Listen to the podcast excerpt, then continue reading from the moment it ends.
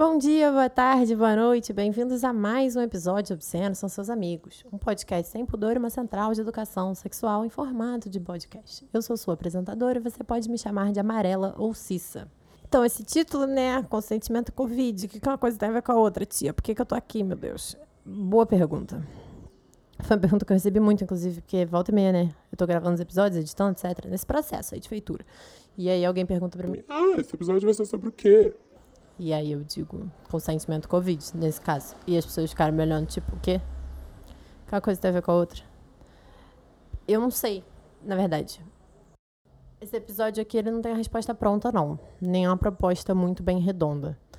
Eu fui meio que mostrando coisas que têm passado pela minha cabeça, que para mim tem muita relação, espero que para vocês faça também que é sobre como que a gente, perante essa situação virológica, onde a gente tem que encontrar outras pessoas, a gente tem que estabelecer limites sobre os nossos corpos, como é que a gente estabelece isso? O que isso tem a ver com relação ao consentimento? E a partir do momento que a discussão do consentimento é extremamente complexa, a gente entende que consentimento é sempre dado de uma forma não verbal.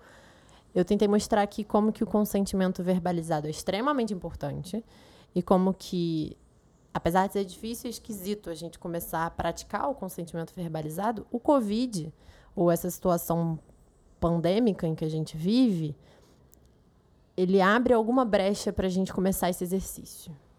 Então, esse episódio aqui também é um exercício, é um chamado para demais sexólogos me acompanharem nessa conversa e um chamado para demais pessoas, não necessariamente sexólogos, a repensarem a forma que elas estabelecem seus limites e seus respeitos em relação ao Covid para a gente poder transplantar isso para a nossa vida sexual. Ou no caso aqui, eu fiz o exercício contrário, eu trouxe como esse exercício para a nossa vida sexual também pode ser transplantado em relação ao Covid. Eu espero ouvir de vocês sobre o que vocês acharam. Lá no final eu falo um pouco mais disso. Eu espero que vocês gostem. O arroz e feijão dessa semana ficou extremamente espalhado ao longo do episódio, vocês vão ver. Mas são arrozes e feijões feijões, arrozes, que eu gosto muito, que são meus exercícios de sexualidade favoritos. Então eu espero que vocês gostem também, espero que vocês façam, se fizer sentido para vocês. Obscenos são seus amigos, obscenos são seus amigos, obscenos depravados, imundos, escrachados, obscenos são seus amigos.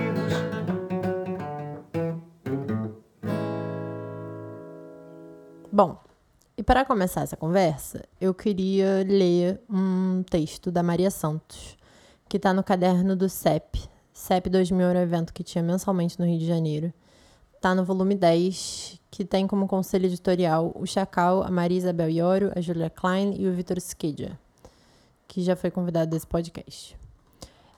Aqui vai um alerta de gatilho para quem se incomoda com assuntos de abuso infantil. Na descrição tem a minutagem para a qual você pode pular depois de eu ter lido o texto. Aqui vai o texto. Chama Sobre os Ensaios da Maria Santos. Menininha e mãezinha em ceninha. Que fofas! A mãezinha abre um armário no meio do palco e cai uma quantidade gigantesca de calcinhas em cima dela, que olhava bravinha para a filhinha. Menininha. Mãe, não briga comigo. O vô disse que queria cheirar as minhas calcinhas depois de cinco dias de eu ter usado. Por isso eu tô guardando elas aqui. Não tem nada a ver com malcriação. Não é sujeira. Ele que me pediu. E você que fala que eu tenho que obedecer os mais velhos, o que eles mandam fazer, dar dois beijinhos, sentar no colo quando pedem. Você que fala isso, mãe. A mãe, num choque dramático. Coitada. Mas vocês me confundem, cada um fala uma coisa, não dá para entender nenhum de vocês. Ele disse para guardar porque ele gosta do cheirinho. Disse até que dorme com uma no nariz. Ô, oh, mãezinha, não desmaia. Essa eu não queria de volta, mas ele me disse que dava sorte e que sem sorte eu não ia ganhar aquela Barbie do Papai Noel. Você pode tentar me explicar o que isso quer dizer? Mãe, você não vai dizer nada? Mãe. A florzinha observa sua mãe, que de olhos arregalados, num gelo, permanece em silêncio. Tudo bem. Silêncio. Entrego essas calcinhas de 5 em 5 dias. Ele faz uma matemática tipo a que a tia faz, sabe a tia? E eu fingi que entendi, um riso. Mas tudo bem, mãe, é normal. Eu também já vi o papai pendurando duas calcinhas na corda do varal. Ele parecia gostar de olhar para elas. Deve ser coisa de homem, mãe. O vô disse que as calcinhas lembram da vovó, que sou muito parecida com a vovó, inteligente e bonita, como uma atriz pornê. Nunca entendi isso. O que é isso de pornê? Ele disse que é uma gíria de idosos que eu nunca vou entender. Ele brinca com o piu-piu dele perto de mim faz um piromole balançando para os lados, pelanquinhas. Ele me fez chorar uma vez, mas depois explicou que estava na Bíblia esse tipo de feito. Ele até leu para mim. Aí eu entendi tudo. O vovô tá se preparando porque já já ele vai pro céu. É. Então. Vamos digerir um pouco esse texto, pensar um pouco nessa história, as questões que ela suscita. É um mini texto, mas é o texto de uma criança que diz: Você que sempre manda eu fazer tudo que os meus velhos mandam, não é? Dar dois beijinhos, sentar no colo quando pedem. Agora eu peço que, para quem ouviu o texto, guardar ele consigo e vamos passar para outros pontos. O título desse episódio: Consentimento e Covid. vou começar pela segunda palavra. Eu acho extremamente importante deixar aqui claro que eu não trabalho na área da saúde, eu não sou formada em medicina, biologia, não estudo vírus, não trabalho com sangue, a visão de sangue me faz desmaiar. Então, eu não sou de nenhuma dessas áreas é, diretamente envolvidas com as informações práticas sobre o Covid. Então, estabelecido isso, eu não sou a pessoa indicada para dizer como o Covid passa ou como evitar o seu contágio. Vamos deixar isso tudo aqui muito claro. Então, falar de toque pele a pele e Covid tem muitos olhos para se jogar sobre essa situação. Essa pandemia tem muitos olhos para se jogar sobre ela. Cada teórico de seu campo está puxando a carninha um pouco mais para o seu lado e o meu vai ser enquanto uma cientista humana e sexóloga. Por que, que eu estou estabelecendo isso tudo? Porque me leva ao segundo ponto, que é pessoal, que também me leva à primeira palavra do título desse episódio, que é consentimento. Que é: quanto mais eu sei sobre algo, mais eu adio fazer algo a respeito. Então, quanto mais conhecimento eu tenho sobre, por exemplo, os debates da pornografia, mais eu fico aqui dizendo que eu tenho esse conhecimento e não fazendo um episódio sobre isso. A mesma coisa acontece com consentimento. É, são debates extensos, densos, cabulosos, complexos e toda vez que eu penso em fazer um episódio especificamente sobre isso, fica na minha cabeça aqueles alarmes de que eu não estou falando a última pesquisa, não consigo apresentar todas as dimensões profundas das discussões por trás dessa discussão, blá blá blá blá. Então, esse é um dos motivos do porquê que até agora a gente não tinha um episódio com esse título, Consentimento. E o segundo motivo é porque eu tenho um debate interno comigo mesma sobre as coisas que eu acredito, sobre caráter, sobre a sexologia, educação sexual que eu acredito e a gente está formando, as políticas por trás de todas essas afirmações, porque as palavras são extremamente políticas, então o meu posicionamento perante o meu conteúdo ele é sempre político. E dentro desse debate todo, uma coisa que para mim é muito importante é que a gente priorize comunicação que leva a consentimento. São coisas que não se distinguem em vários momentos. Eu vejo diversas pessoas fazendo conteúdo sobre sexualidade e não importa a esfera, né? Se é um podcast, se é um, canal no YouTube, se é um programa de TV, conteúdo para internet, Instagram, Twitter, etc. Eu vejo muito, com muita frequência, uma abordagem de não falar sobre consentimento durante muito tempo. Aí, do nada, fazer um post ou um episódio ou qualquer coisa sobre o consentimento e depois voltar a não falar dele. Eu discordo dessa abordagem. Eu acho que consentimento tem que estar presente em todas as esferas do conteúdo. Eu entendo que nem sempre ele está de forma explícita, até porque isso é uma característica do consentimento na nossa sociedade. Ele nem sempre é explícito. Poderíamos falar sim, infelizmente ou felizmente, mas enfim, mas eu acho que ele tem que estar sempre presente em alguma esfera. É um exercício que eu tento fazer aqui nesse podcast, uma questão que eu tento trazer sobre a importância de se comunicar, sobre a importância de estabelecer limites. Isso tudo tem muito a ver com consentimento. Mas agora, então, a gente vai ter esse episódio sobre consentimento. Por quê, né? Se eu tô dizendo isso aqui tudo, dos motivos do porquê que eu não fiz, por quê? Porque algo aconteceu, não é mesmo? O mundo parou. A gente teve uma pandemia, tem ainda uma pandemia bizarra de uma doença assustadora. E a gente vive no país dos dois beijinhos. Então, tocar um ao outro agora pode ser compreendido quase como uma ameaça, uma agressão. Num país onde se tinha não só como educado, mas necessário, que toda vez que você encontrasse qualquer pessoa que fosse, independente do seu nível de amigabilidade, vocês dessem um, dois ou três beijinhos, dependendo do estado onde você estava. Talvez quatro. E tem dimensões pessoais também do porquê que esse episódio está existindo, que eu vou contar agora. Que são a questão dos dois beijinhos ainda, né? Eu tinha experiências fora desse país anualmente. Eu ia para fora do país e eu ia para um país onde as pessoas não se cumprimentam com dois beijinhos, elas se cumprimentam apertando as mãos. E eu gostava tanto disso, eu me sentia tão bem, eu me sentia tão. Aquilo para mim fazia tão mais sentido dentro da, da minha perspectiva do meu espaço pessoal e do uso do meu corpo. E toda vez que eu voltava, era sempre uma aflição voltar a me acostumar com a cultura dos dois beijinhos. E aí veio o Covid. Durante as primeiras semanas, logo antes da, da gente ter uma pandemia decretada, eu lembro que as pessoas já estavam se afastando um pouco mais fisicamente, ninguém usava máscara ainda, mas eu lembro de encontrar pessoas e elas me cumprimentarem com os pés e depois ir à minha sessão de psicóloga e a gente se cumprimentar com o cotovelo. Eu lembro de, dessa situação de, de como é que eu comunico que eu não vou te abraçar e te dar dois beijinhos, assim. Parecia que era uma situação de ambos os lados. Então, durante a pandemia, em outros momentos eu tive que encontrar pessoas foi uma pessoa na casa em que eu morava, assim como um dia eu estava andando na rua e encontrei uma outra pessoa que eu também conhecia. E ambas, sem me perguntar, sem olhar nos meus olhos e tentar se comunicar comigo de alguma forma não verbal, me abraçaram. E eu lembro que aquilo para mim foi de uma agressão tão enorme, tão enorme. E eu só gritava dentro da minha cabeça: Não, salta, por que, que eu tô nessa. E abraço é um troço que te prende, né? Então, como é que você afasta a pessoa? Isso com máscara já, assim, Covid full. E eu fiquei com isso na cabeça, de meu Deus, como é que as pessoas continuam se cumprimentando e se tocando como se nada tivesse acontecido? Como é que a gente faz agora para socialmente reestruturar uma conversa sobre como é que a gente se cumprimenta? E aquilo foi me afligindo e eu me toquei que essa conversa é tão difícil quanto falar para as pessoas que consentimento não é a ausência do não, é a presença do sim. Vamos entrar agora no tópico que mistura as duas coisas, né? Agora começa efetivamente o episódio, antes eu só estava me, me justificando e lendo um texto. Existem várias formas de olhar para o consentimento e essas formas são todas muito influenciadas pela cultura em que as pessoas envolvidas nessa discussão estão. A minha cultura é uma de noções sociais e padrões sociais pré-estabelecidos e não verbalizados.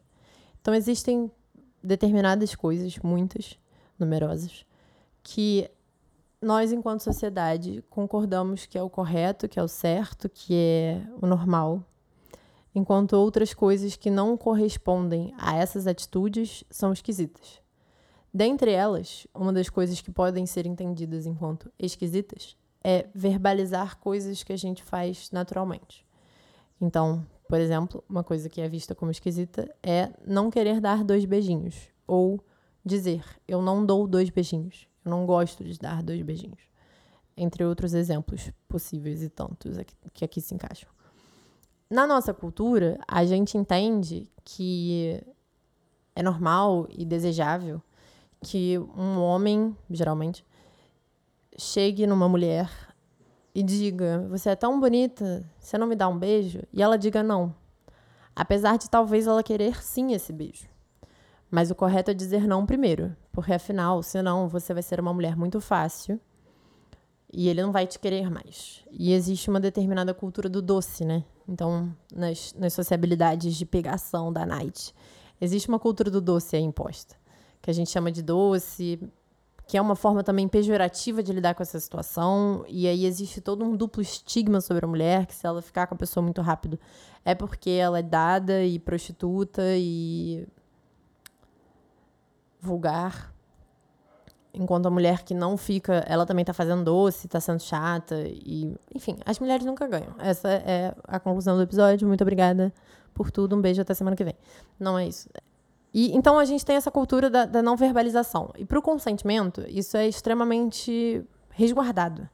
Então, quando eu digo, e eu falo o tempo todo, que o consentimento não é a ausência do não, e sim a presença do sim, se levanta tantos pontos de interrogação. Eu consigo ver nos olhos das pessoas quando eu digo essas frases que elas ficam chocadas com isso. Ah, peraí.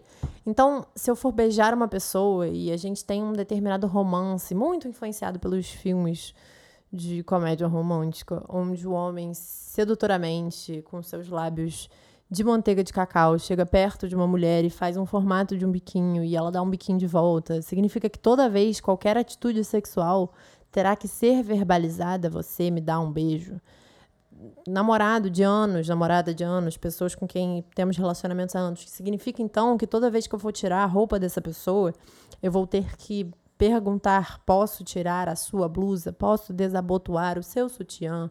Posso colocar a minha mão neste local do seu corpo? Então, não, até porque eu não estou ditando regra. E eu entendo que falar de mudanças culturais é uma das coisas mais complexas que tem, porque a cultura ela é escrita ao longo de anos, milênios. Mas eu também fico pensando, quem é que ganha com isso? Quando a gente prioriza a ausência do não em vez da presença do sim? Quem é que, estruturalmente falando, ao longo das décadas da, da cultura que se forma, política e economicamente, resguarda uma vantagem a partir do momento que o sim ele é esquisitado? É uma dúvida que eu tenho. Deixo aqui para a gente pensar. E aí, você, cara, ouvinte, que já está aqui com uma leitura mais atenta ao que eu estou dizendo, uma audição aguçada, pode estar pensando, Cissa, mas só porque a pessoa não disse verbalmente sim, não significa que ela não disse sim. Existem várias formas de dizer sim. É verdade. Existe uma coisa que a gente chama de comunicação não verbal. E na nossa cultura, a gente prioriza que para quando o consentimento afirmativo vier, ele venha numa forma de uma comunicação não verbal. Então, por exemplo, no exemplo da pessoa com seus lábios de manteiga de cacau que se aproxima para beijar uma outra mulher, é ela tomar a iniciativa de cobrir esse espaço que falta para beijar essa pessoa. No exemplo de pessoas que estão tirando as roupas uma das outras, uma pessoa pode vir num primeiro momento sem um consentimento explícito e sabido e começar a tirar a roupa de outra pessoa, e a pessoa de quem está sendo tirada a roupa pode pegar e ela mesma tirar a roupa, ou pegar e tirar a roupa da outra pessoa, ou arranhar as costas, puxar mais para perto. Existem várias formas de comunicação não verbal em que isso é feito. E numa cultura em que, então, prioriza nesses cenários a comunicação não verbal, é lógico que a comunicação não verbal é bem-vinda. E a afirmativa dela também é bem-vinda. Mas também existe a possibilidade na comunicação não verbal de não haver comunicação, ou de haver silêncio, né? Se a gente entender que silêncio também é uma forma de comunicação que é, por exemplo, a pessoa vir tirar a sua roupa e, em vez de você se mexer, se movimentar, acontecer alguma coisa, é fazer nada, deixar a roupa ser tirada. Que comunicação está sendo passada ali? Pode-se argumentar uma comunicação de passividade, de, enfim, querer se submeter à vontade do outro, mas isso também pode vir com consentimento, lógico. Mas também pode ser uma comunicação de alguém que está incerto, não sabe se está muito bem naquele momento ainda, mas vai se deixando levar pela situação. O que também está tudo bem. Mas eu fico pensando, será que não seria melhor para a gente, enquanto sociedade, tentar ir reescrevendo essas culturas aos poucos, porque eu também não sou boba nem nada, sei que é uma cultura que tem muitos anos, muito milênios já, que está sendo criada, não dá para reestruturar a cultura do nada, mas de tornar essa comunicação cada vez mais verbal? Fico com esse questionamento. E então, diversos sexólogos têm falado sobre isso durante muito tempo. Observa-se que quando esse questionamento é feito, será que não era melhor que a gente estabelecesse uma comunicação verbal em vez da não verbal, porque ela tem diversos facilitadores sociais? Surge alguém para dizer: "Mas essas perguntas, eu posso te beijar agora, você está confortável, você quer transar comigo, você quer parar?" Elas estragam o clima. E essa, essa pessoa que surge com, com esse apontamento, ela tem sido um personagem de grandes questionamentos de sexólogos. Porque a grande pergunta que se faz em cima disso, nos ciclos de debate, que eu não posso apresentar aqui, porque senão esse episódio não vai sair das minhas mãos, é que essa pessoa está suscitando esse ponto não porque de fato estraga o clima, mas sim porque ela está com medo de ficar sem sexo. Então, o que diversos sexólogos vão defender é que a resistência a fazer essas perguntas, esse, esse, personagem que surge resistente a perguntar, você está confortável, você quer parar, o problema dele não é estragar o clima. É ficar sem o que ele quer no momento em que ele quer. Então, só para recapitular, porque eu não sei se está claro, existem alguns sexólogos que veem essa discussão, veem esses sujeitos que surgem da Terra falando, mas se a gente fizer com que o consentimento seja totalmente verbal, haverá de se estragar o clima. E aí vão olhar para esse fenômeno, essa pessoa que surge da Terra, e vão falar: mas será que ali a questão é realmente o clima? Não. A questão não é sobre o clima. É sobre não conseguir o que essa pessoa quer, sexo, no momento em que ela quer, que é o que ela está chamando de clima. Aí eu olho para essa discussão toda, que é muito complexa, é muito mais densa do que isso, e fico, será que eu concordo com essas pessoas? Sim, talvez. Mas também acho que podem existir casos de sujeitos que é o ponto que a gente não é ensinado a fazer boas perguntas. Então, no nosso sistema educacional, que é extremamente mercadológico, querem fazer as pessoas passarem, blá, blá, blá, blá, o aluno não é ensinado a fazer perguntas. Ele é ensinado a responder perguntas. E mesmo assim, várias vezes perguntas péssimas de prova, que é um péssimo método de avaliação. Então, como é que a gente pega esses sujeitos, né, pensando que consentimento está ali existindo enquanto esfera cultural durante a adolescência, porque é quando começa a se existir contato sexual, como é que a gente pega esses sujeitos que não são ensinados a fazerem boas perguntas e fala, pergunta pra pessoa, pergunta se ela quer parar, pergunta se ela quer transar com você. Sendo que tudo é estranho. Quando você é adolescente, tudo é esquisito. Você chega na pessoa, você é esquisito. Você gosta da pessoa, você é esquisito. Você gosta de qualquer coisa que não seja tudo que todo mundo gosta é esquisito. E, porra, é uma puta fase esquisita pra caramba. E tu ainda vai pedir pra pessoa perguntar. Então, eu fico pensando, será que mais do que advogar que as pessoas que não querem fazer as perguntas, na verdade são só moleques mimados que querem transar no momento que querem, hashtag estuprador, não seria mais interessante a gente ensinar as pessoas a fazerem perguntas? O que também é uma coisa muito difícil. Mas eu fico vendo essa frase, né? Ah. Mas ter consentimento verbal, ter que perguntar pra pessoa se ela quer, se eu posso tirar a blusa dela, isso aqui, estraga o clima é uma afirmação totalizante. Como é que você sabe que estraga o clima? Quem é que disse que estraga o clima? De onde é que a gente tirou que estraga o clima? E, e, aí, do outro lado, tem também uma afirmação completamente totalizante. Que, ah, essa pessoa, ela não quer receber, não, e por isso ela não quer fazer a pergunta. Será que, em vez disso, a gente não deveria, talvez, olhar para a generosidade desse sujeito que está nos dando essa afirmação, que sobre o olhar dele, aquilo estraga o clima? Será que a gente não deveria olhar para essa situação com um pouco mais de bondade e falar, não está sabendo fazer a pergunta correta? Por trás dessa afirmação, consentimento verbal estraga o clima, há uma pergunta velada que será revelada agora aqui nesse momento, nesse podcast único, Obsceno são seus amigos, que é como pedir por consentimento de forma sexy. Afinal, se eu entendo que as pessoas não são ensinadas a fazerem boas perguntas, estou aqui na minha função de sexóloga educadora a dizer talvez essa afirmação totalizante de que o consentimento estraga o clima e possa ser um sentimento completamente válido que alguém tem. Eu acho que isso estraga o clima, tudo bem, sentimento válido, eu valido seu sentimento.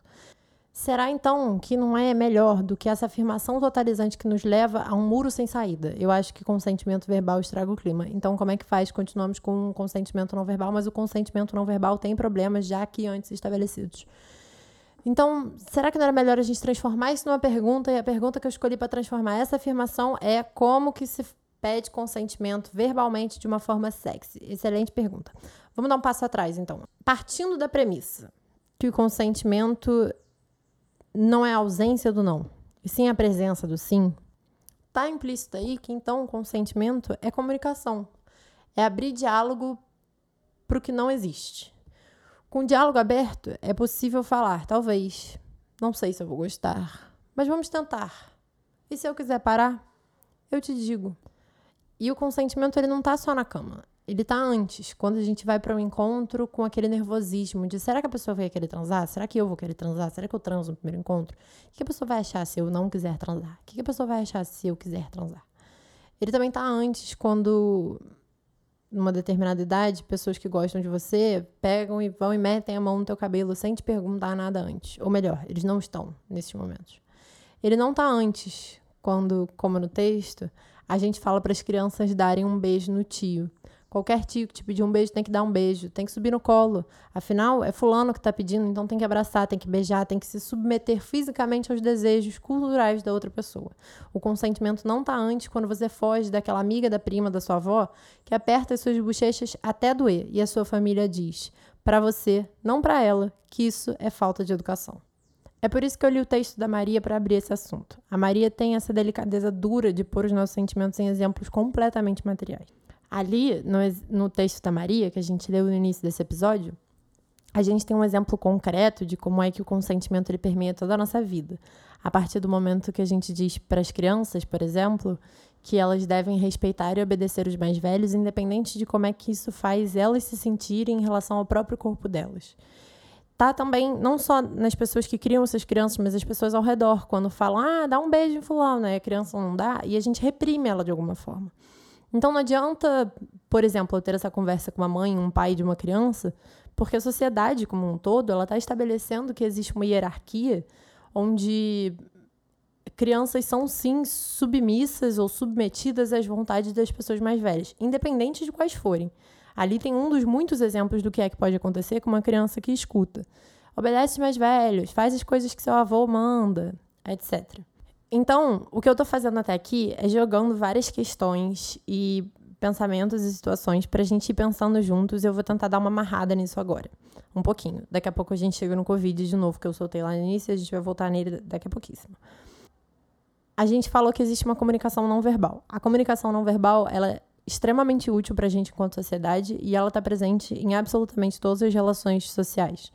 A gente querendo ou não, a gente se comunica, mesmo que a gente não entenda o que é que essa comunicação está passando, o que, que a pessoa está recebendo dessa comunicação.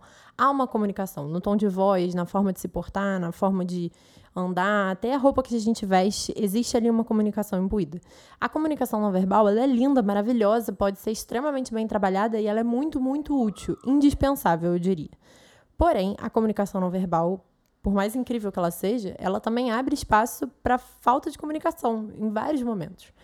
Porque as palavras talvez tenham sido a melhor forma que a gente, enquanto sociedade, encontrou para expressar nossos sentimentos e nossas vontades, elas são as coisas mais exatas que a gente tem para entender o outro. Por mais que. E aí entra uma frase do Alejandro Jodorowsky que diz: Entre o que eu penso, o que quero dizer, o que digo e o que você ouve, o que você quer ouvir e o que você acha que entendeu, há um abismo. Concordo, esse abismo existe, mesmo com as palavras faladas, escritas, mesmo que a gente passe horas e horas e horas tentando elaborar os nossos sentimentos, as nossas vontades, a significação das palavras, a simbologia significante, hashtag Lacan. Mesmo que exista esse problema, ela também oferece uma ferramenta muito mais útil de comunicação do que tentar se comunicar através dos olhinhos que estão por cima da máscara que dizem, será que a gente se toca? Será que a gente não se toca? Como é que a gente se cumprimenta? É, é mais tátil se a gente conseguir dizer, oi, tudo bom? Vamos apertar a mão e depois a gente vai passar álcool gel na mão, tá bom? Ah, nos cumprimentamos. e aí, a dimensão do consentimento que tem, que eu estou tentando apresentar aqui, como ele está para muito além do que acontece entre quatro paredes, eu acho que se conecta com o Covid, porque agora a gente tem pela primeira vez uma situação virológica, sei lá, onde a necessidade de falar quais são as nossas expectativas corporais e presenciais perante o outro é urgente. A gente mais do que nunca está sendo invocado a falar coisas como: ah, a gente vai ter que se encontrar para ver aquele trabalho que a gente estava fazendo junto e tal. Eu encontrei esse lugar que tem uma mesa que ela tem dois metros, eu acho que a gente pode sentar em polos separados e tem circulação de ar. Mas eu acho que, enfim, com todas essas coisas postas, eu me sentiria confortável se a gente tirasse a máscara, porque a gente tem esse distanciamento, etc. O que, que você acha?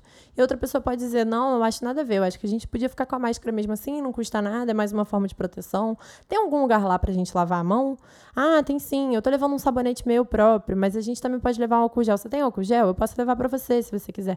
Enfim, é, aqui são exemplos, né, de, de coisas de como essa situação social está evocando da gente a necessidade de conversar. E eu vejo essa conversa acontecendo muito pouco. Eu entendo que o Covid está aqui há relativamente pouco tempo. Eu não saberia responder essas perguntas. Como é que a gente começa a conversar sobre os limites interpessoais perante o Covid a partir do momento que há encontros? Eu não sei. Existem muitas possibilidades. Eu posso ficar aqui dando uma de maluca, ficar inventando exemplos, até porque é uma, é uma tendência que eu gosto. Para quem viu o episódio de Melhor Sexo Oral do Mundo, bem sabe. Mas eu não sei quão útil eu fazer sozinha. Talvez o melhor, e o que eu estou querendo evocar aqui, é que essa conversa comece a acontecer socialmente. A nossa cultura, a nossa forma de ver a vida, blá blá blá, ela está sendo reescrita obrigatoriamente por essa doença que está aqui presente. A forma que a gente se porta, o que, que a gente entende da nossa saúde, nossos comportamentos sociais, até porque a gente começou, né? Muitas pessoas ficaram muito tempo em casa, então isso muda a cabeça da gente também. Enfim, tem diversas questões sendo trazidas. Como eu falei, cada pessoa vai estar puxando a sardinha para o seu campo e falando do que pode. E eu acredito que dentro do meu campo, a sexologia, uma das formas que a gente pode melhor contribuir, primeiro, fazendo isso aqui que eu estou fazendo, evocando a necessidade de falar sobre consentimento de uma forma verbal. Porque estabelecer esses limites perante o meu corpo, perante a minha saúde, perante as minhas vontades, tem relação direta com o consentimento. São tópicos muito próprios da sexologia. A gente entender que o corpo é daquele indivíduo, que os limites daquele corpo pertencem a ele, as vontades do que fazer, de como estar presente em relações pessoais, interpessoais, né? É daquela pessoa. Então, eu acho que a sexologia ela tem um domínio sobre essa discussão do consentimento, que tem tudo a ver com como cuidar do meu corpo, como trazer meu corpo para o mundo, como estabelecer meu corpo perante esses outros sujeitos, o que, é que eu estou disponível a fazer, o que, é que eu quero fazer, o que, é que eu não quero fazer, até onde é que eu estou querendo ir nesse cálculo de risco, que é um, enfim, um conceito muito próprio da sexologia, de calcular riscos e que a gente precisa fazer durante o Covid. Então, acho que a sexologia ela tem essa primeira contribuição e eu, pessoalmente, enquanto uma das muitas sexólogas que pode estar nessa discussão, acho que talvez um movimento interessante da gente fazer agora, e por isso que eu estou propondo esse podcast, além de evocar essa conversa, é responder a pergunta: como pedir consentimento de uma forma sexy? Acho que talvez aqui possa ser um bom início. Eu estou estabelecendo aqui, né? Não estou pretendendo dar conta da situação como um todo, estou simplesmente evocando essas questões e talvez um pouco do conhecimento que eu tenho sobre o meu campo, sobre a sexologia, sobre consentimento, sobre relações interpessoais, possa ajudar a gente a pensar como transplantar isso para o Covid. Então, vamos voltar agora para a sexologia. Vocês estão vendo que eu estou indo nesse movimento de voltar, vocês perdoem, minha cabeça está funcionando dessa forma hoje. Culpem quem quer que tenha inventado a dialética. Existem milhares de formas de pedir consentimento de uma forma sexy. Até porque poderíamos argumentar, como vou argumentar agora, que pedir consentimento em si já é algo sexy a beça. Eu entendo que existe essa estranheza, né, que a gente está aqui comentando, mas a pessoa que está ali, ó, a pessoa está preocupada de se a outra pessoa está bem, se ela está confortável, se ela está gostando, se ela quer fazer as coisas que ela está fazendo, se ela está ali de forma inteira e ela está expressando isso, sabe? Pode ser de uma maneira meio desajeitada, mas só o fato da pessoa estar tá tentando, estar tá preocupada, estar tá mostrando essa, essa cautela e essa delicadeza e esse carinho. Porra, eu acho sexy a beça, né? Não.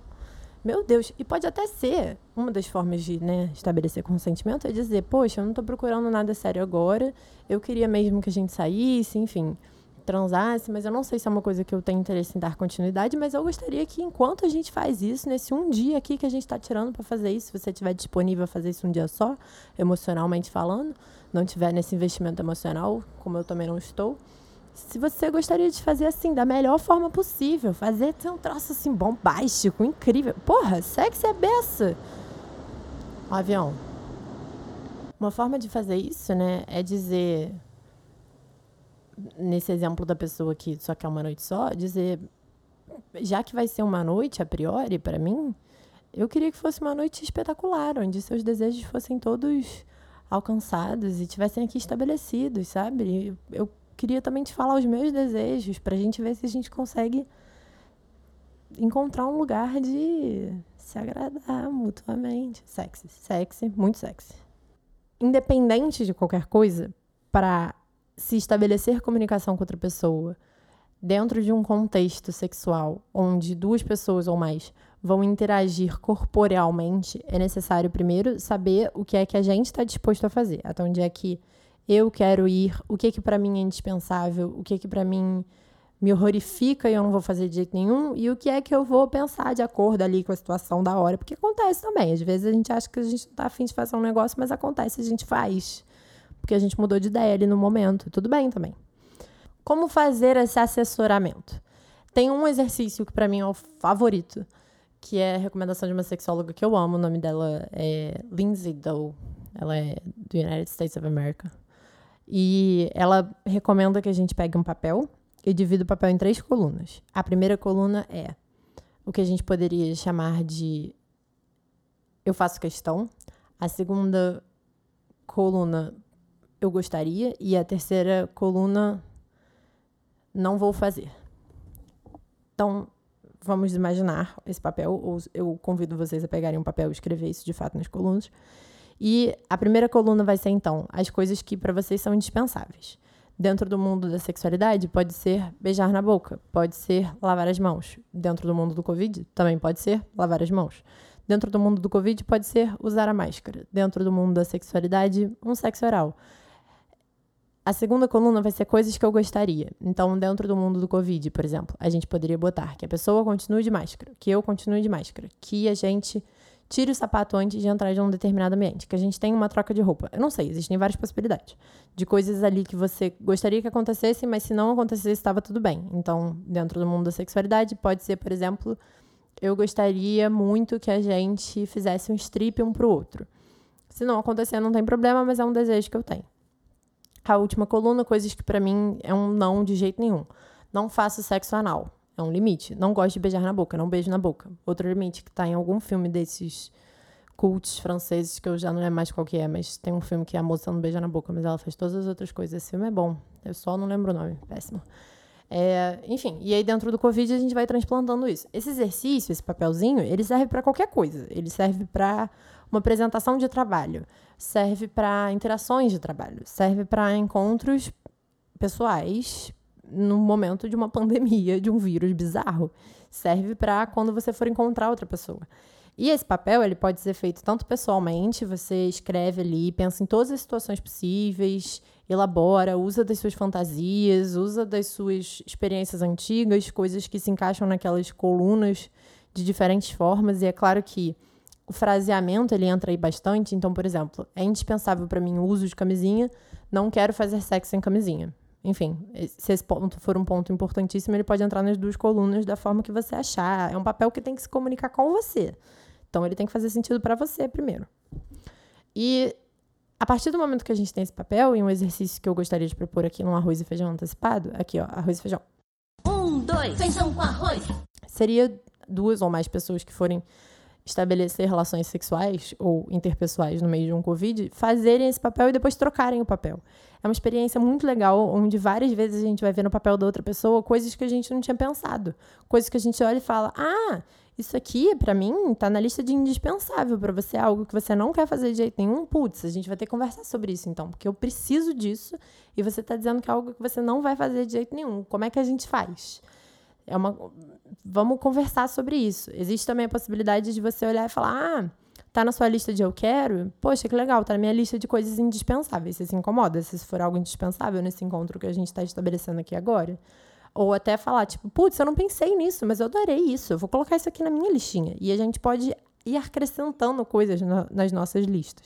E aqui fica uma sugestão extra, que é guardem os papéis. Porque Aí, espera uns meses, uns anos. Quando você sentir essa necessidade de se comunicar, de estabelecer limites, de fazer um exercício de consentimento novamente, faz um outro papel, sem olhar o antigo. Depois pega o antigo. Menina, tanta coisa vai mudar. E é tão gostoso quando você olha você vê, tipo, coisas que estavam na sua lista de gostariam passaram para sua lista de indispensáveis. Ou coisas que estavam na sua lista de não farei de jeito nenhum, agora estão na sua lista de gostaria. É, ou então, enfim, coisas que estavam na sua lista de indispensáveis agora passaram para a lista de não farei de jeito nenhum. E é legal até porque a gente acaba criando um registro das nossas experiências sexuais, porque em grande parte a nossa vontade perante a nossa vida sexual ela muda por causa das experiências, e também um registro de conhecimento de práticas sexuais. Então, por exemplo, se num determinado ano ou mês você fez esse papel e você tinha pouco conhecimento sobre a comunidade BDSM, e depois, num segundo momento, você interagiu mais com essa comunidade, soube mais de algumas práticas, algumas coisas ali te agradam, num papel posterior, práticas novas podem estar escritas. Ou até coisas que você aprendeu enquanto você fazia ali com outra pessoa.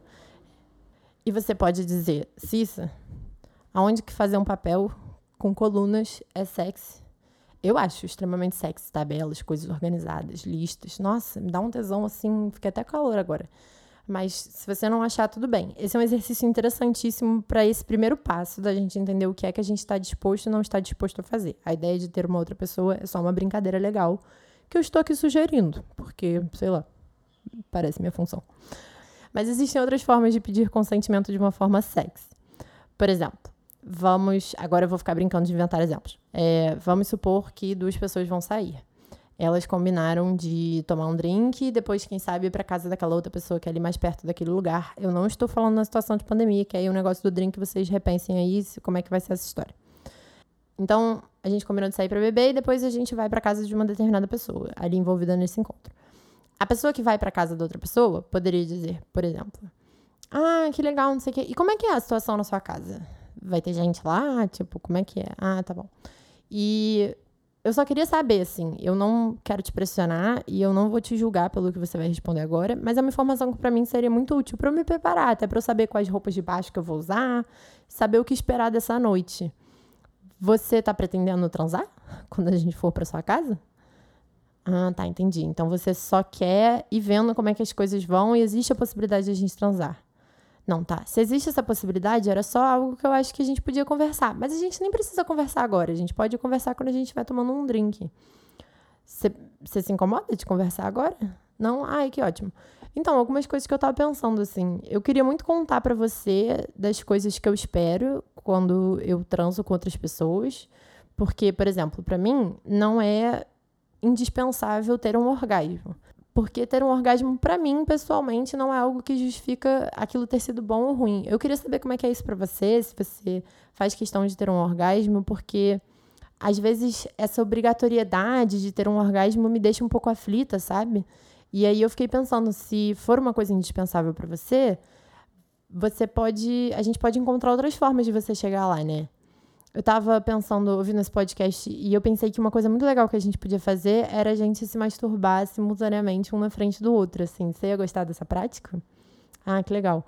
E enfim, aqui, de novo, tô inventando exemplos completamente aleatórios. E isso tem que ser ajustado de acordo com as vontades e necessidades de cada um. Um segundo exercício, que fica aqui uma indicação, que é o segundo arroz e feijão de vocês de hoje. Um, dois, feijão com arroz. Que foi algo que uma sexóloga falou para fazer e eu não levei fé nenhuma, porque me parecia uma bobeira. Era pegar um papel e escrever todas as coisas que eu gostaria de conversar. Então, como é que eu gostaria que aquela conversa fosse, o que, que eu esperava daquela conversa, quais são os pontos que para mim era importante falar, quais são os pontos que era importante perguntar, blá, blá, blá, blá, blá, blá. Aí falei, putz, chato pegar um papel e ficar pensando em nada a ver. Tem que fazer isso de um jeito mais sexy, naturalmente, instintivo, sentir ali a vibe da pessoa. Fiquei com essa bobeira por um ano na cabeça. E aí, depois de um ano, eu parei de bobeira, peguei um papel e fiz isso. E a, a minha conversa que foi suscitada com a pessoa, por mais que o papel não tivesse comigo, ele tinha ficado em casa, ela foi muito mais fluida, muito mais natural e muito mais aquilo que eu queria. Sexy porque eu já não tinha mais o nervosismo de pensar como é que eu vou falar isso, como é que eu vou falar aquilo, porque eu já tinha escrito no papel como é que existia a possibilidade de ser falada. Então, aqui fica um outro exemplo do que é que a gente pode fazer. Eu acho uma das coisas mais sexys do mundo para quem quer pedir um consentimento de uma formazinha sexy, totosa, delícia, é ouvir a pessoa. Olha só que coisa deliciosa você virar e falar: "Me conta, como é que você se sente em relação a isso?" O que é que você espera desse encontro?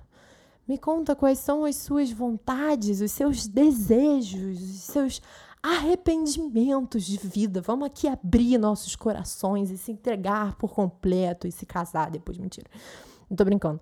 Mas, enfim, estabelecer ali que naquela conversa há um processo de escuta. Fazer perguntas, mas a forma de fazer perguntas, lembra que a gente falou? A gente não é ensinado a fazer boas perguntas. A forma de fazer perguntas ela é muito constitutiva do como é que isso vai ser recebido. Tem uma comunicação não verbal na comunicação verbal de fazer perguntas. Olha, arrasei, caraca, jogando o microfone no chão. Mentira, que ele é muito caro para isso. Vou explicar um pouco essa ideia. Quando eu digo que tem uma comunicação não verbal na comunicação verbal, é uma ideia meio simples e meio óbvia, mas que é importante ressaltar, que é a nossa expressão facial enquanto a gente fala, se ela tá tensa, se ela tá relaxada, se a gente tá tirando cutícula da unha, mexendo uma mão na outra.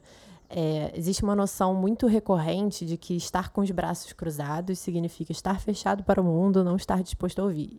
Isso não é verdade.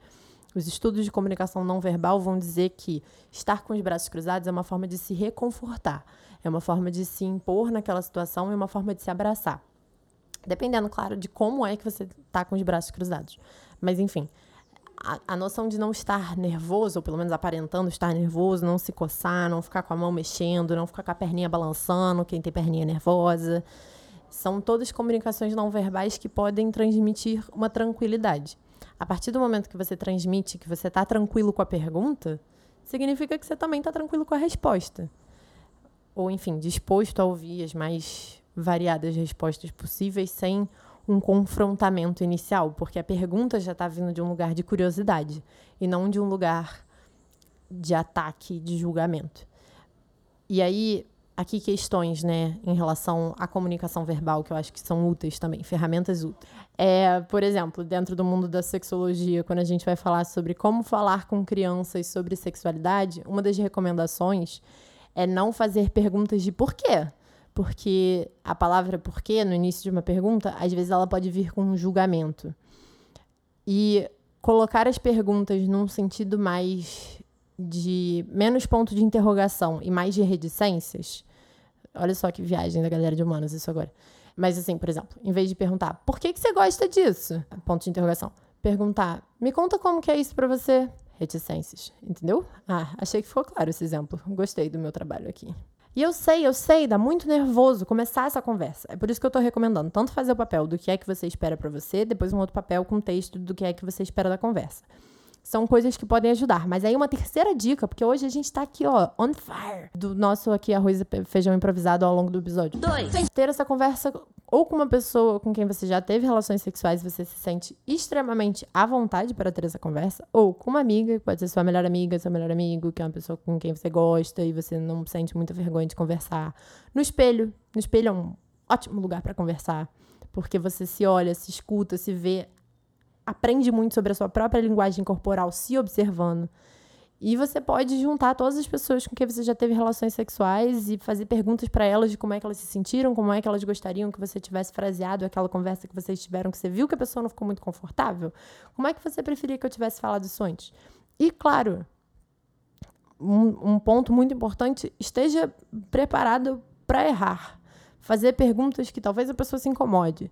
Fazer perguntas que talvez não batam tão bem naquela pessoa porque você não sabe o histórico de vida daquela pessoa. E tá tudo bem desde que haja comunicação para você dizer: vou te fazer uma pergunta, eu não queria que você se sentisse julgado, é, eu quero que você se sinta confortável, acho importante a gente estabelecer um ambiente de comunicação sincero, genuíno, e se você quiser ir me contando os seus sentimentos ao longo dessa conversa, para mim ia ser muito útil. Se você não se incomodar de eu fazer isso também, claro. E a partir do momento que a pessoa ou fala algo que te magoa e te eh, confronta ou vice-versa, se for o caso de você ouvir algo que é confrontador para você, você diz: olha, é uma opção, né? Você diz, não é uma regra. Você diz, é tipo, aqui tá um exemplo de como ter essa conversa. De forma, eu acho muito sexy, porque eu acho que não tem nada mais sexy do que uma pessoa que, sabe, consegue elaborar seus sentimentos, seus pensamentos. Enfim. Uma opção é dizer: Olha, eu acho que eu entendi a sua pergunta, entendi onde é que você quer chegar, mas eu acho que a forma que você colocou ela me magoou um pouco, porque é um tópico sensível para mim, toca em determinados lugares. Eu sugeriria que a pergunta fosse fraseada dessa outra maneira. Posso frasear ela e depois responder? E você me disse se era mais ou menos essa informação que você queria? Ou se eu entendi errado e você quer saber outra coisa? Outra coisa muito importante para um lugar de conversa sobre consentimento acontecer de uma forma coerente, agradável, respeitosa para todas as pessoas envolvidas, é poder dizer também eu não sei se eu entendi muito bem onde é que você quer chegar com essa pergunta. Será que você poderia especificar ela mais um pouquinho? Ou, enfim, gente, de novo, eu corro nesses problemas quando eu fico inventando conversas entre seres humanos que não existem, porque eu fico tentando pensar em todos os problemas que aquelas pessoas podem ter, né? E aí eu entro na sequela que é, não tem como saber. Mas, enfim.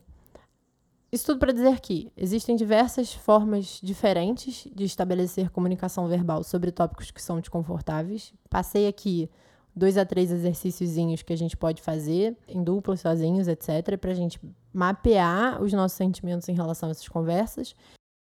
E eu aproveito para fazer um chamado, tanto para os outros sexólogos, para vamos conversar sobre isso, pelo amor de Deus, a gente tem tanto a contribuir para essa discussão. E para todas as demais pessoas, por que, que a gente não usa esse momento que é esquisitíssimo do Covid que é novo, é novo para todo mundo. E sendo novo para todo mundo, é esquisito igual para todo mundo. Isso é um fator a se lembrar. As pessoas que estão agindo com naturalidade, como se estivesse tudo tranquilo, não está tudo tranquilo. É tudo uma farsa. Ninguém está tranquilo com essa situação. Tá todo mundo com suas próprias inseguranças, suas próprias questões, suas próprias dúvidas, problemas por causa do Covid. Então, se a gente tem esse momento novo que é tão esquisito e é coletivamente esquisito, por que, que a gente não aproveita, né, para trazer essa outra conversa que é esquisita também? E aí, eu falei aqui sobre como pedir consentimento de atos sexuais, talvez de uma forma um pouco sexy, mas talvez pedir consentimento dentro do Covid de uma forma sexy seja um exercício legal também. Talvez todos esses exercícios que eu apontei possam ser formas de levar isso para o Covid. É difícil começar essa conversa do onde é que você está disposto a ir, onde é que eu estou disposta a ir e como é que a gente vai se encontrar respeitando os limites de cada um, mas tendo que estabelecer essas outras coisas aqui que a gente acha que é importante fazer. É muito difícil, não estou dizendo que é fácil. Mas se a gente não começar agora, a gente vai começar quando? A gente vai continuar encontrando as pessoas na rua, e aí, se elas nos abraçarem e forem nos dar um beijo, no meio dessa situação virológica, e a gente se sentir extremamente afetado com isso, a gente vai simplesmente continuar se sentindo afetado? A gente não vai repensar as nossas práticas, as nossas formas de trazer nosso corpo para o mundo e até onde é que a gente está disposto a ir? Eu sou sexóloga. A forma que eu tenho para contribuir com essa conversa é sobre uma perspectiva sexológica. É pensando no consentimento, naquilo que a gente gostaria de estabelecer primeiro para a gente e depois para as outras pessoas quando a gente for ficar entre quatro, seis, sete ou oito paredes. Com quantas pessoas forem. Mas eu acho que, enfim, diversos campos têm como contribuir para essa conversa, que é como estabelecer consentimento, respeito, limites perante o Covid, como se conhecer, como saber o que a gente quer e estar tá disposto ou não estar tá disposto a fazer e como respeitar o outro, né? A partir do momento que ele mostra isso pra gente, como é que a gente respeita os desejos dessas pessoas, que é extremamente importante também. Mas não adianta de nada eu ficar aqui num podcast gritando sozinha que isso é importante.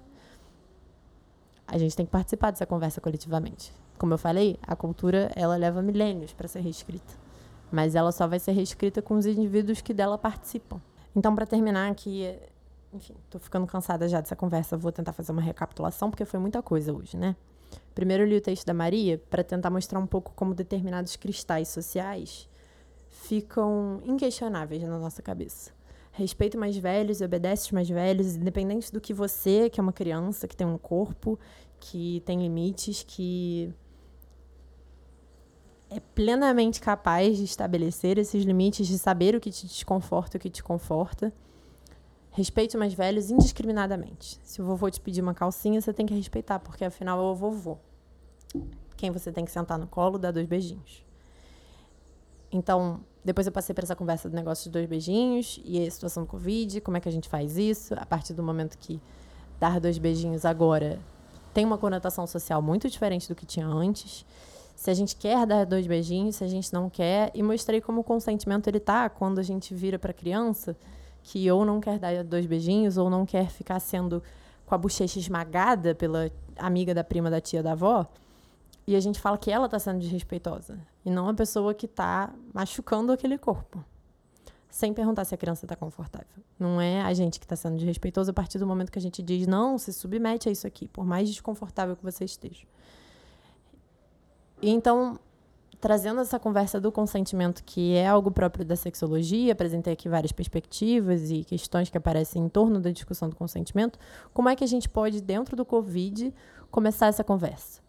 Foi mais ou menos esse exercício que eu tentei fazer hoje. Eu não sei se eu fui bem sucedida, não sei se as ideias estão claras. É, é uma questão que está na minha cabeça já tem alguns meses e eu queria trazer aqui um pouco para a gente conversar. Só que a conversa inclui vocês me responderem o que vocês acharam.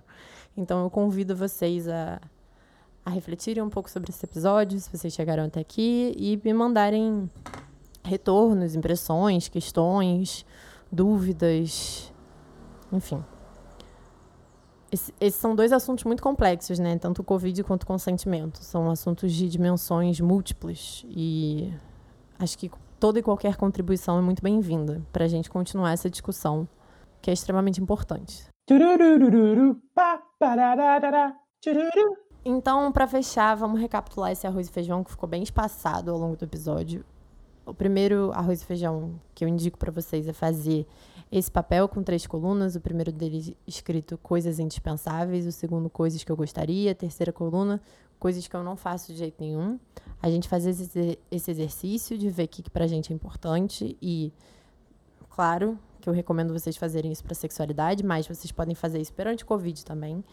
Aí fica aí essa segunda recomendação de incentivar uma outra pessoa a fazer esse papel e aí vocês poderem trocar esse papel. Isso vale para o Covid.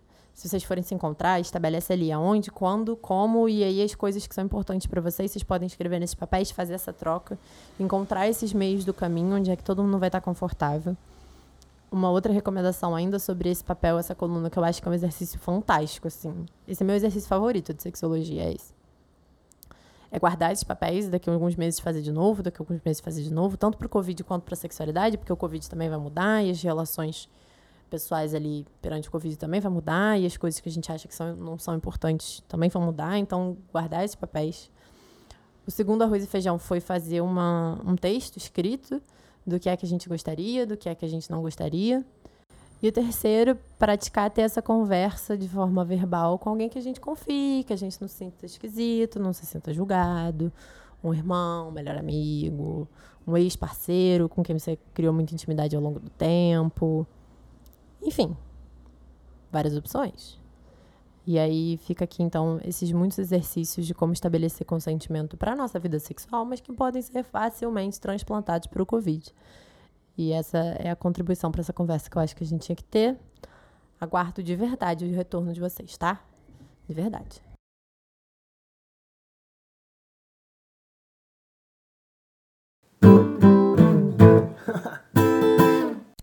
Alguns agradecimentos. Eu gostaria de agradecer demais uma mulher que pediu para não ser identificada, mas que vem me ajudando a formalizar os roteiros de Obsceno São Seus Amigos. Eu também gostaria de agradecer todos os apoiadores de Obscenos ou seus amigos, aqueles que apoiam financeiramente ou divulgando e participando desse trabalho. Ele está ganhando dimensões incríveis e eu devo isso a vocês. E por último, eu sempre agradeço demais ao Francisco Maciel Pires. O contato dele você pode encontrar no Instagram, arroba um de música. Além da vinheta fantástica de Obscenos São Seus Amigos, agora ele também é, oficialmente, o nosso editor. E eu acho que tá bom, 呐。